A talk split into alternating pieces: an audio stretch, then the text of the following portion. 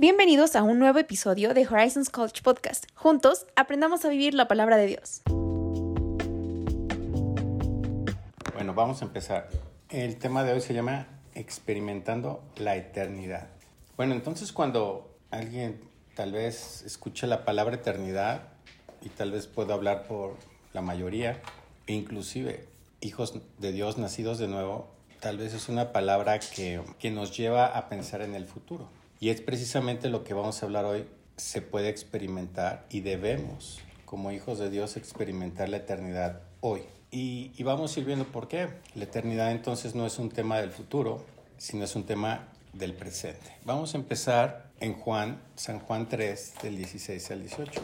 Tal vez el, el pasaje, estos versículos que nos dicen más claramente, en pocas palabras, cuál es todo el sentido del Evangelio, que de tal manera amó Dios al mundo que ha dado a su Hijo unigénito para que todo aquel que en él cree no se pierda, mas tenga vida eterna. Porque no envió Dios a su Hijo al mundo para condenar al mundo, sino para que el mundo sea salvo por él. El que en él cree no es condenado, pero el que no cree ya ha sido condenado porque no ha creído en el nombre del unigénito Hijo de Dios. Entonces Jesucristo es Dios Hijo hecho hombre que vino para salvar a los condenados, para traer salvación a quienes están condenados por no haber creído todavía en Él. Y vamos a poner atención en la palabra que vimos en el versículo 16, que Él vino para que tengan vida eterna. El sentido mismo o el propósito de por qué Dios se humilló a sí mismo y se hizo hombre es para que podamos tener vida eterna. O sea, los que hemos nacido de nuevo, los que hemos abierto nuestro corazón y hemos creído y hemos confesado con nuestra boca y hemos creído con el corazón que Él murió para el perdón de nuestros pecados y resucitó para darnos vida eterna, entonces estamos viviendo la vida eterna. No es algo que se va a cumplir, no es una promesa que se va a cumplir en el futuro. Se cumple en el preciso momento en el que yo nazco del Espíritu y del agua. Cuando yo me arrepiento, cuando recibo vida en el Espíritu, al recibir a Cristo. Pero entonces, ese es el propósito, darnos vida eterna. Y la vida eterna, Dios no nos no le podemos echar la culpa de que no nos dice pues que es la vida eterna. Y hay muchos, yo alguna vez lo creí, cuando escuché vida eterna, ah, pues es la vida después de la muerte. Se piensa en el futuro, se empieza en un tipo de vida diferente, como en otra dimensión, en el cielo, ¿no?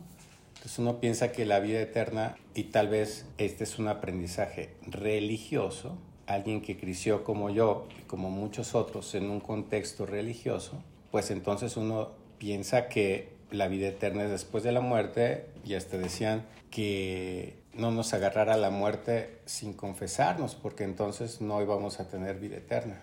Entonces uno vive hasta con miedo, con ese mal entendimiento. Siempre que hay un mal entendimiento de la verdad de lo que Dios nos dice, por falta de conocimiento muchas veces, porque alguien nos enseñó mal, porque lo aprendimos más como una costumbre religiosa, una creencia religiosa que no tiene que ver con, con lo que Dios nos dice en su palabra, pues entonces hasta miedo puedo yo tener. Entonces voy a estar teniendo una vida religiosa pensando y viviendo con miedo, pensando que dependiendo el día que yo me muera, en ese momento habré alcanzado o no la salvación. Es como una duda, ¿será? Y entonces vivo esforzándome, tratando de cumplir los mandamientos de Dios, sus principios. Hablo de quienes tienen una formación religiosa, que que aprendieron que por obras, portándose bien o suficientemente bien, entonces se pueden ganar la salvación y por lo tanto el paso a la vida eterna después de la muerte. Error, ni eso es la vida eterna, ni esa es la manera de salvarse. Y vamos a ver lo que dice Juan. Gracias por escuchar este episodio de Horizons College. Te esperamos en el próximo. Que conozcan a ti, el único Dios verdadero, y a Jesucristo, a quien has enviado. Entonces, Jesucristo se hizo hombre, nació como hombre, se humilló, dejó, digamos, la gloria con su Padre y se hizo hombre para qué? para que lo conozcamos al único Dios verdadero y a Él, a Jesucristo hombre. Jesucristo se hizo hombre. Entonces la vida eterna es conocer a Dios, a Dios Padre, a Dios Hijo en su divinidad y al Espíritu Santo. Y a Jesucristo hombre, a mi hermano mayor. ¿Sí? Al que está vivo y resucitó y tiene un cuerpo o tuvo un cuerpo como el que tenemos ahora y después de que resucitó tiene un cuerpo como el que vamos a tener un cuerpo con el que vamos a poder estar con Él, no solo aquí, en la tierra, sino en el cielo, en el tercer cielo de manera más específica. Entonces, nuevamente, de tal manera amó Dios al mundo que envió a su Hijo unigénito para que todo aquel que en Él cree pueda conocerlo, a Él y a su Creador, al Espíritu Santo, e inclusive la divinidad de Jesucristo. Así como alguna vez a unos de sus discípulos les dejó ver su divinidad una vez que fueron a un monte, ¿no?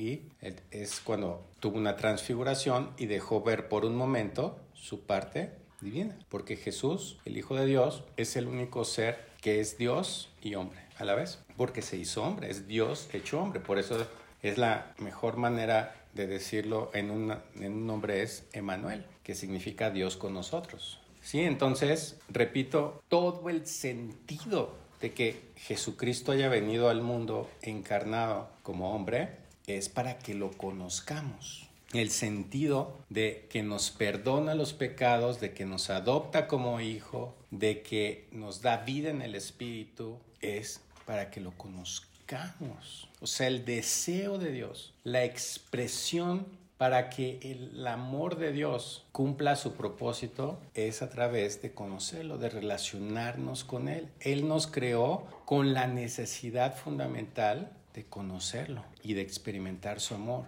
Nuestra mayor necesidad es sentirnos amados por Él.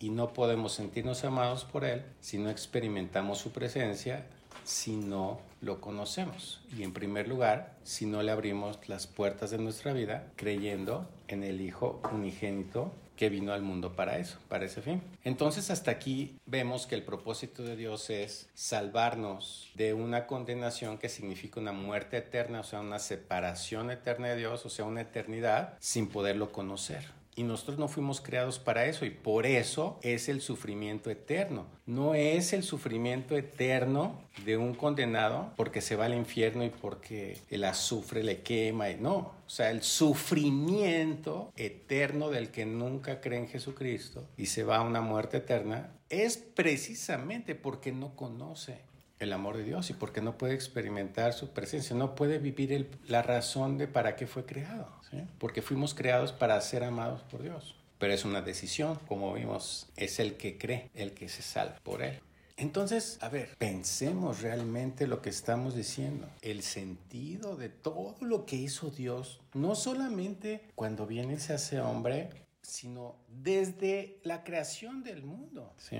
Todo lo que ha hecho Dios es para que lo podamos conocer. Eso que le explicó a Adán y a Eva. Miren, ustedes tienen aquí todo lo que necesitan, pero ustedes no pueden ser obligados a recibir mi amor. Tienen la opción de rechazarme. Y esa es la que tomaron. Y ese es el otro aspecto clave de que el amor de Dios no se puede experimentar de manera obligatoria ni de manera forzada, sino es una decisión. Por eso conocer a Dios solamente los que deciden conocerlo. Entonces vamos a hablar ahora de cómo le hago si ya entendí que la vida eterna es mi relación con Dios. ¿Y por qué es eterna? Porque Él es eterno y porque va a ser para siempre, porque mi alma y mi espíritu, nuestra parte que no es física, que no se puede tocar, que no se puede ver, no va a morir, es eterna. Y nuestra relación directamente con Dios la tenemos a través de nuestro espíritu. Entonces, nuestra relación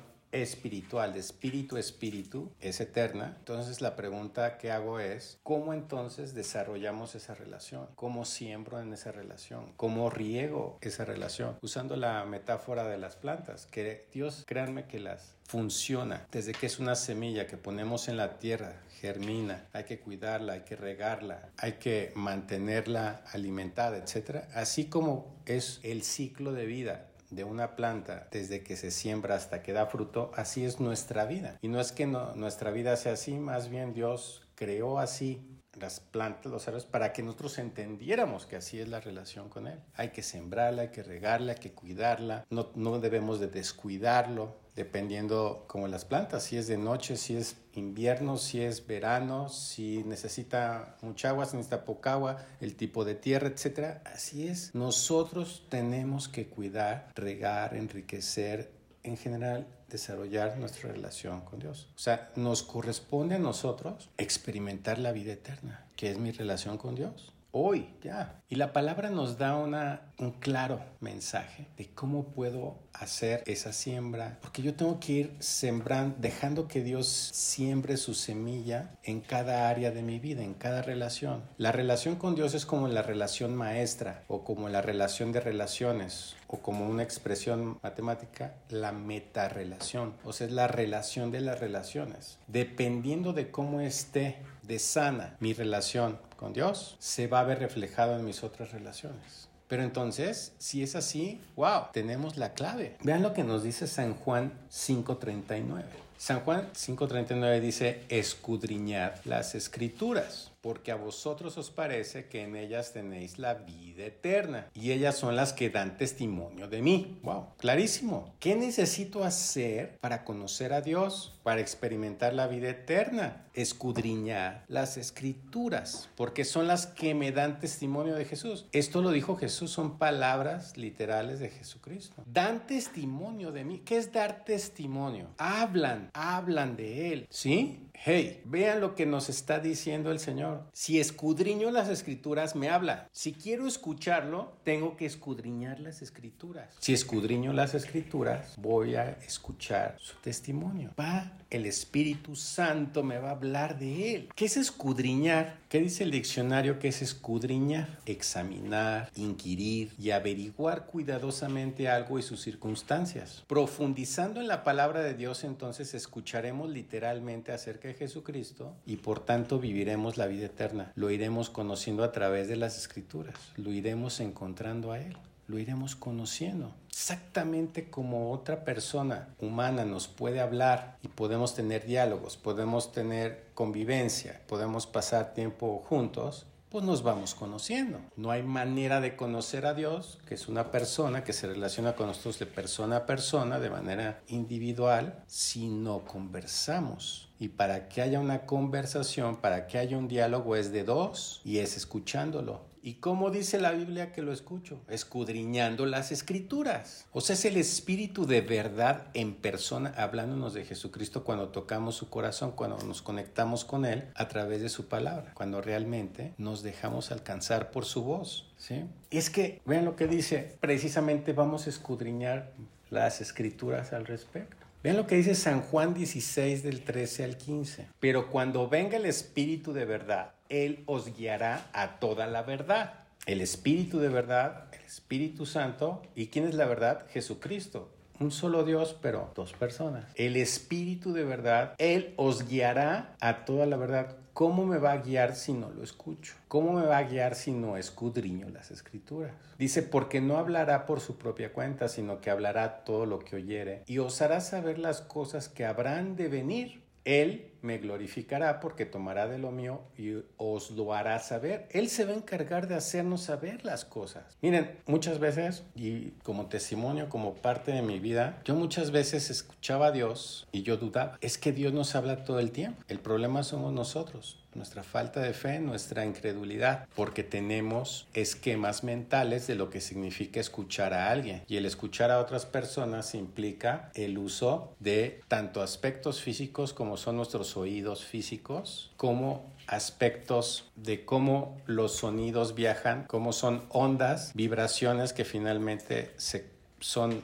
sonidos que después procesa nuestro cerebro y le da un sentido. Toda esa manera en cómo escuchamos alma a alma, cómo escuchamos alma a cuerpo, con alma a cuerpo, o sea, dos personas humanas, cómo se comunican, es un esquema mental que aprendimos desde que nacimos de lo que significa hablar y escuchar. ¿Cómo escucho a otro? Pues a través del cuerpo y el alma. Eso simplemente es un esquema mental que nos limita si nos dejamos. Dios nos habla de espíritu a espíritu es diferente. Cuando entramos en crisis o cuando tenemos dudas o cuando no, y no avanzamos es cuando queremos escuchar a Dios como escuchamos a otras personas. No es el tema hoy, algunas personas sí lo llegan a escuchar audiblemente, pero no necesariamente la mayoría y, no todo el tiempo. Repito, ese no es el tema. El tema es que el Espíritu de verdad guía a toda la verdad a todo hijo de Dios. ¿Y por qué a todo hijo de Dios? Porque tiene un espíritu, porque recibe vida al momento de recibir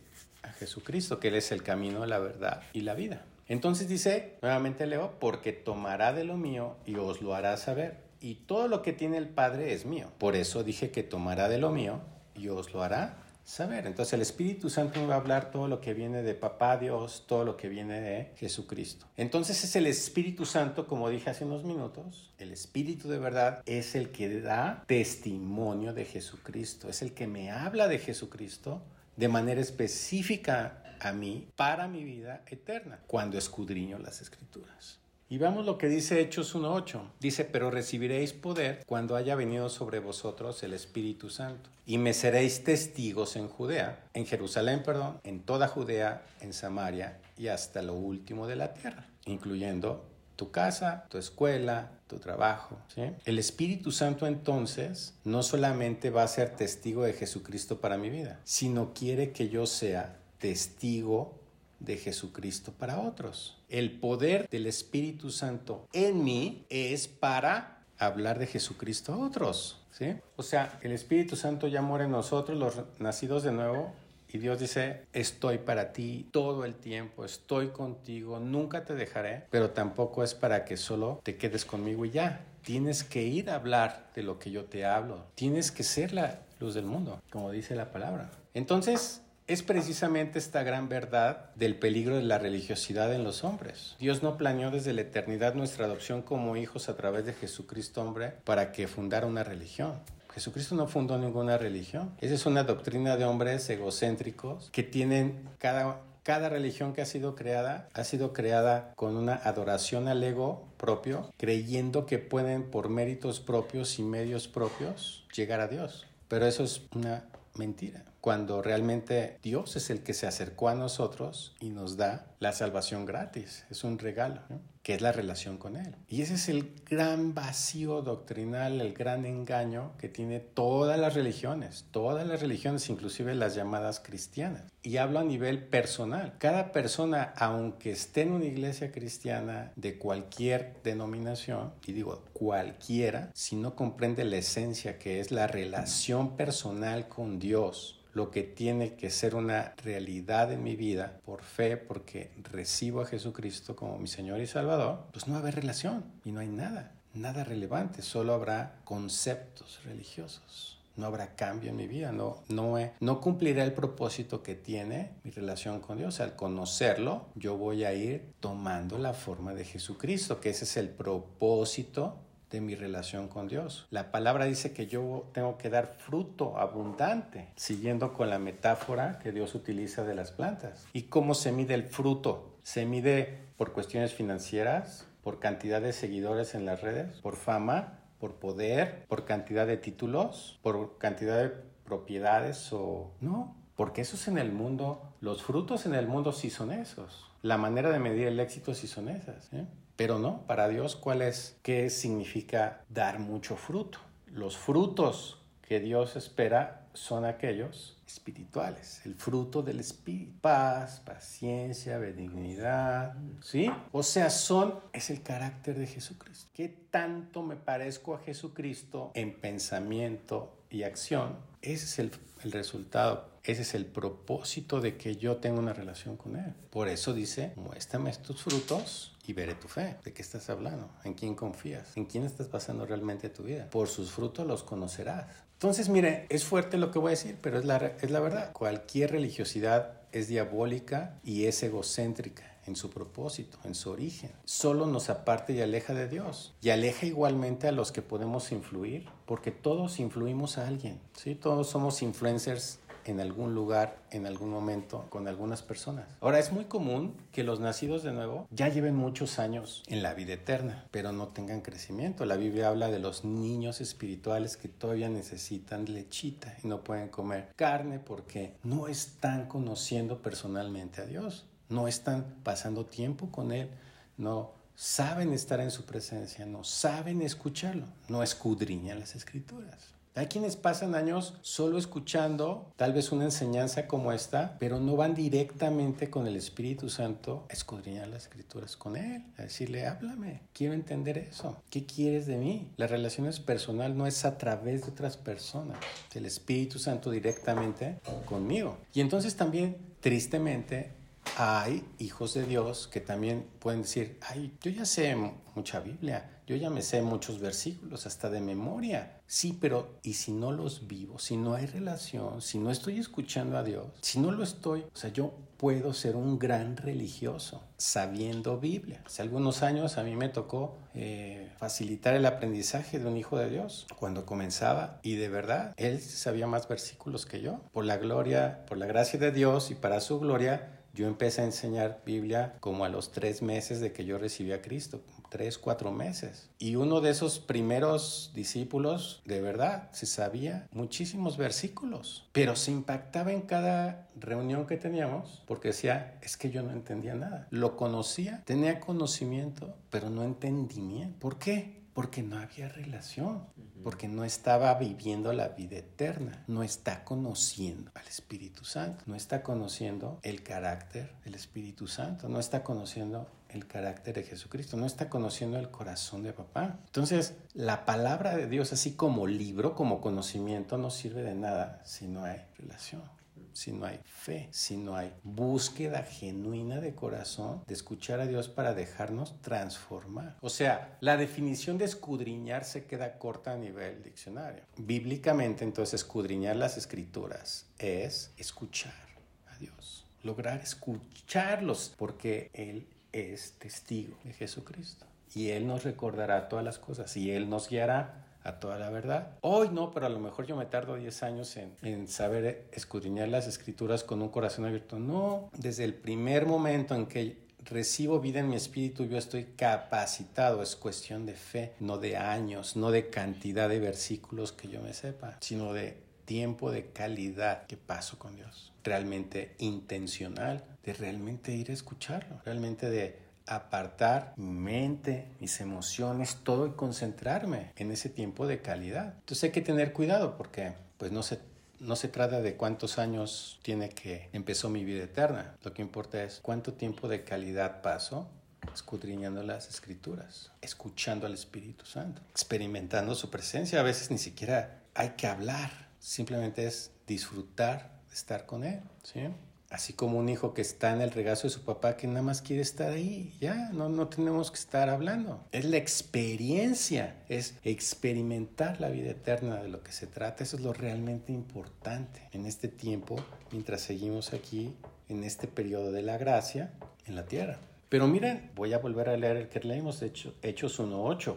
Vean esto, pero recibiréis poder cuando haya venido sobre vosotros el Espíritu Santo y me seréis testigos. O sea, tenemos el poder sobrenatural infinito del creador del universo, el que con su boca creó las estrellas, la tierra misma, a mí me creó con su boca. Ese poder de ese Dios está en nosotros. ¿Para qué? Para ser testigos de Él. Y no podemos ser testigos de alguien que no conocemos. Y recordemos que un testigo, una de las principales funciones es hablar de los hechos de esas personas, de esa persona, y sobre todo ante acusadores. Sí, entonces la vida eterna es para vivirla hoy. Es para experimentar el amor de papá, disfrutar del compañerismo y la presencia del Espíritu Santo, por la gracia de Jesucristo. Miren que se puede entender mejor esto que Pablo escribió esta carta a Gálatas en 2.20 que dice, con Cristo estoy juntamente crucificado, ya no vivo yo, más vive Cristo en mí. Y lo que ahora vivo en la carne lo vivo en la fe del Hijo de Dios, el cual me amó y se entregó a sí mismo por mí.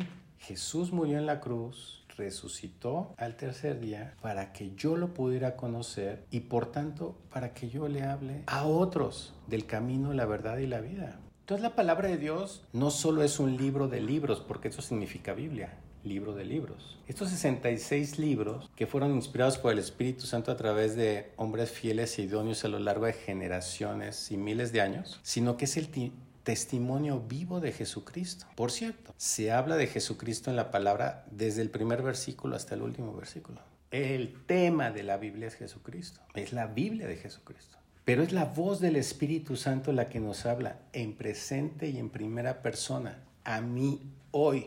Es la manera en que yo tengo que escudriñar las escrituras, abriendo mi corazón y esperando que me hable a mí hoy. Porque a veces nos pasa mucho, ay, ay, ese versículo ya lo conozco, ah, sí, ya, eso ya me lo enseñaron, ah, sí, yo ya sé cómo se recibe, a... ah, ya sé por qué se tiene que perdonar, ah, eso ya lo sé, es que no sirve de nada el conocimiento, dice la misma palabra que mi pueblo pereció por falta de entendimiento, ¿ok? Entonces vamos a, vamos a esta última sección como un ejemplo de escudriñar las escrituras. Hasta donde nos dé tiempo vamos a ver el inicio de Efesios. Vamos a Efesios 1 y vamos a verlo como un ejercicio de escudriñamiento. Vamos a ver, dice Efesios 1.1. Pablo, apóstol de Jesucristo, por la voluntad de Dios, a los santos y fieles en Cristo Jesús que están en Éfeso. Gracias y paz a vosotros, de Dios nuestro Padre y del Señor Jesucristo. Ah, es una carta, entonces pues las cartas empiezan así como saludando a quién se lo estás dirigiendo, ¿no? Entonces soy yo, Pablo, apóstol de Jesucristo por la voluntad de Dios, ¿a quiénes? Se lo dirige a los santos y fieles en Cristo Jesús que están en Éfeso, la iglesia de Éfeso de ese tiempo. Dice, bendito sea el Dios y Padre de nuestro Señor Jesucristo, que nos bendijo con toda bendición espiritual en los lugares celestiales en Cristo en el momento en que recibimos vida en nuestro espíritu por recibir a Cristo, por creer en Él, en el Hijo unigénito que se dio a sí mismo por mí, en ese instante Dios me bendijo con toda bendición espiritual. Recibí todas las bendiciones espirituales que pueda recibir una persona. ¿En dónde? En los lugares celestiales. Los lugares celestiales son eternos, no están limitados al tiempo. Ese es el otro aspecto de tu pregunta. Yo ya soy santo, que en mi línea de tiempo yo tenga cosas pendientes de hacer, no quiere decir que, o sea, en el cielo yo ya soy como Cristo, ¿sí? Es que es otra dimensión. Por eso es que Dios ya sabe y ya nos perdonó. Si, si Cristo murió hace casi dos mil años en la cruz para el perdón de mis pecados que pagó con su sangre mi salvación, todos mis pecados serán futuro en la línea de tiempo de Jesucristo hombre. ¿sí? Es decir, los temas de la vida eterna, de mi relación con Dios, no están limitadas por el tiempo. ¿Por qué Él no está limitado por el tiempo? Él inventó el tiempo. ¿Cuándo lo inventó? En Génesis 1, cuando dijo, cuando hizo la creación, ahí empezó el tiempo a correr. Pero Él no está limitado al tiempo. Jesús cuando se hizo hombre se metió a los limitantes del tiempo y el espacio. Por eso cuando dice, ahora regreso a ti, a tu gloria que tuvimos antes de la fundación del mundo, es sin restricciones. Sí, entonces ese es el otro aspecto entonces importante entender, que Dios no está limitado a su creación, porque nosotros aquí en este tiempo vivimos limitados a cuatro dimensiones, ¿sí? al espacio y al tiempo. ¿sí? En cuatro dimensiones. Entonces, vuelvo a leer Efesios 3.5 continuando con este ejemplo de escudriñar, bendito sea el Dios y Padre nuestro de nuestro Señor Jesucristo, que nos bendijo con toda bendición espiritual en los lugares celestiales en Cristo. Entonces yo aquí estoy escudriñando, entonces me tengo que hacer preguntas sobre cada enunciado, sobre cada palabra. ¿Cómo que me bendijo en pasado? Ya me bendijo. ¿Cuándo me bendijo? Cuando recibí a Cristo. ¿Por qué es eso? Porque dice en los lugares celestiales en Cristo. En Cristo es la posición que tengo a los ojos de Dios respecto a Dios. ¿Y dónde me bendijo en los lugares celestiales? O sea que nosotros espiritualmente nos bendijo allá. Aunque nosotros recibimos a Cristo y, y en el lugar que estuvimos hicimos esa oración, pues ahí seguimos. Espiritualmente nacimos en el cielo. Porque dice la palabra que nuestra madre es la Jerusalén de arriba. Y allá recibimos toda bendición. En los lugares celestiales, aunque no lo sentimos físicamente, pero recibimos la salvación. Y después ya nos envió. Les cuento algo. Un día yo llevé a Cristo una persona en Colombia, esto fue hace varios años. No se me va a olvidar que algunas de las personas que han hecho esa oración de fe y que se han salvado al recibir a Jesucristo, yo a veces les pregunto, ¿qué sentiste? ¿No? después de que hacen la oración, porque los veo, algunos se quebrantan, otros pareciera que no pasó nada, otros eh, si, si perciben la presencia del Espíritu Santo, cómo llegó a morar en ellos. O sea, hay todo tipo de variables de lo que, cómo experimentan física, emocional y mentalmente ese nacimiento espiritual. Bueno, no se me va a olvidar, esta persona, cuando yo le hice la pregunta, ¿y qué sentiste? Me dijo, como que fui trasladado. O sea, él experimentó la palabra que dice que fuimos trasladados de la potestad de las tinieblas al reino. Él experimentó el traslado. Él no sabía esa palabra, pero lo experimentó lo que realmente sucede con cada persona que recibe vida en su espíritu. Tenaz, ¿no? Entonces, sigamos un poquito más. Vamos a cerrar con unos cinco como ejemplo de escudriñar. Miren, vean un poquito más, terminemos por lo menos esto que ya dije, del 3 al 5. Dice, según nos escogió en él antes de la fundación del mundo. ¡Wow! ¡Qué fuerte! ¿Cuándo me escogió? ¿Un poco antes de que yo naciera en el vientre de mi madre? No. Oye, me escogió ¿desde cuándo? Desde antes de la fundación del mundo. O sea, Jesucristo por ejemplo, un ejemplo de entendimiento, o sea que Jesucristo cuando estaba en la cruz, Él estaba muriendo por mí. Él me había escogido desde antes de que fundara el mundo, porque dice que todo lo que ha sido creado ha sido creado por Jesucristo y para Jesucristo, incluyéndome a mí y a ti y a ti por nombre nos conocía. Porque nosotros, miren, esto es muy importante. Nosotros no somos este, este envase, esta envoltura física. Pues todavía ni existía antes de la fundación del mundo, ya nos había escogido. Nuestra alma tampoco había sido conformada. Lo que ya existía era nuestro espíritu. Ya existíamos. ¿sí? Nos escogió fuera de esta dimensión del tiempo, del espacio. Somos espíritu. Igual que, o, o como Él nos dice, que somos espíritu. Por eso, si no recibimos vida en nuestro espíritu, pues no tenemos vida eterna. No lo podemos conocer, no lo podemos escuchar, no podemos escudriñar las escrituras. Mm, tal vez, híjole, la Biblia no es tan explícita, a lo mejor nuestra alma también ya, ya estaba junto con nuestro espíritu, nuestras dos dimensiones que no son físicas. Pero todavía no teníamos una conciencia de, por lo menos nosotros no, nosotros tenemos conciencia de existencia, inclusive no es cuando nacemos físicamente, sino a los 6, 7, 8 años más o menos es cuando ya llegamos a tener conciencia de nuestra propia existencia, de nuestro entorno, ¿sí? O sea, inclusive eso científicamente, ¿no? Bueno, voy a terminar. Dice, nos escogió antes de la fundación del mundo para que fuésemos santos y sin mancha delante de Él. ¿Cuándo se cumplió esto en mi caso? El día en que recibí a Cristo. Fui hecho santo y sin mancha delante de Él. Repito, esto entonces lo entiendo. El Padre no puede ver, no puede tener ni siquiera con con el pecado, con la maldad. Por eso Jesucristo, cuando el pecado del mundo cayó sobre él en la cruz, al cargar con esa condena, por eso dijo, Padre, ¿por qué me has abandonado? Porque en ese momento se rompió una convivencia, una conexión que jamás había roto. Porque Dios Padre no puede más que, digamos, es tan pura su presencia, es tan puro que no puede convivir. No es, no, es un tema de, de capacidad, sino que no. O sea, por eso temporalmente se desconectó Jesucristo, hombre de él, cuando experimentó la muerte física integral que vivió. ¿Sí? Por eso es que nosotros entonces, ante los ojos de papá, él ve a Jesucristo, él, a Jesucristo en nosotros. ¿sí? Por eso nos ve santos y sin mancha delante de él. Porque ya Jesucristo borró, dice que ya ni siquiera se acuerda de los pecados. Y como eso sucedió en la cruz, no el día que yo los cometo, no es que mis pecados de ayer hacia atrás, esos ya no se acuerda Dios y los de mañana sí se acuerda, ¿no?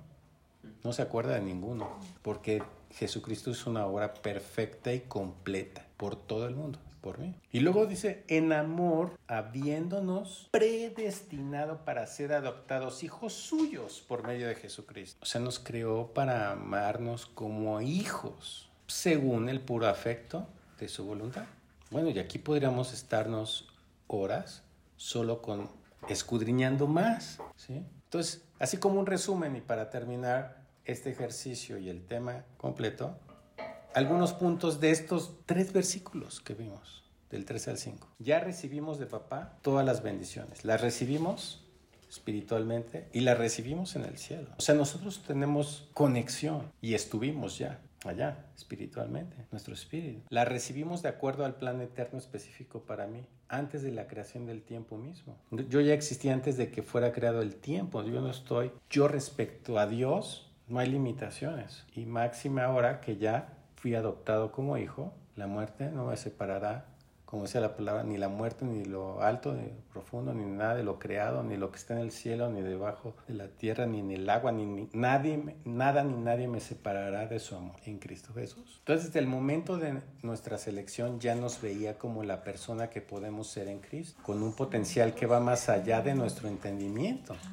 Santos y sin mancha delante de Él ya lo somos. Lo que pasa es que solo falta mostrarlo al mundo siendo testigos. Tenemos que mostrar quiénes somos. Tenemos que mostrar el fruto del Espíritu. Pero eso ya es para testimonio, porque ya no vivo yo, más vive Cristo en mí. Ya no se trata de mí, se trata de mostrar a Jesús en mí. No se trata de mí, se trata de testificar a Cristo a través de esta vida temporal aquí, en este periodo. Y ese mismo corazón que nos seleccionó desde antes de la fundación del mundo y nos colocó en un vientre humano y tejió, como dice la palabra, que fue tejiendo nuestro cuerpo y que hasta lo vimos, dice que nuestro embrión vio sus ojos. Nos estuvo buscando hasta alcanzarnos para adoptarnos como sus hijos. ¿Y por qué? Porque con amor eterno nos ama. Y cierro con Jeremías 31.3. Jehová se manifestó a mí hace ya mucho tiempo, diciendo, con amor eterno te he amado, por tanto te prolongué mi misericordia. Amén. Gracias por escuchar este episodio de Horizons College. Te esperamos en el próximo.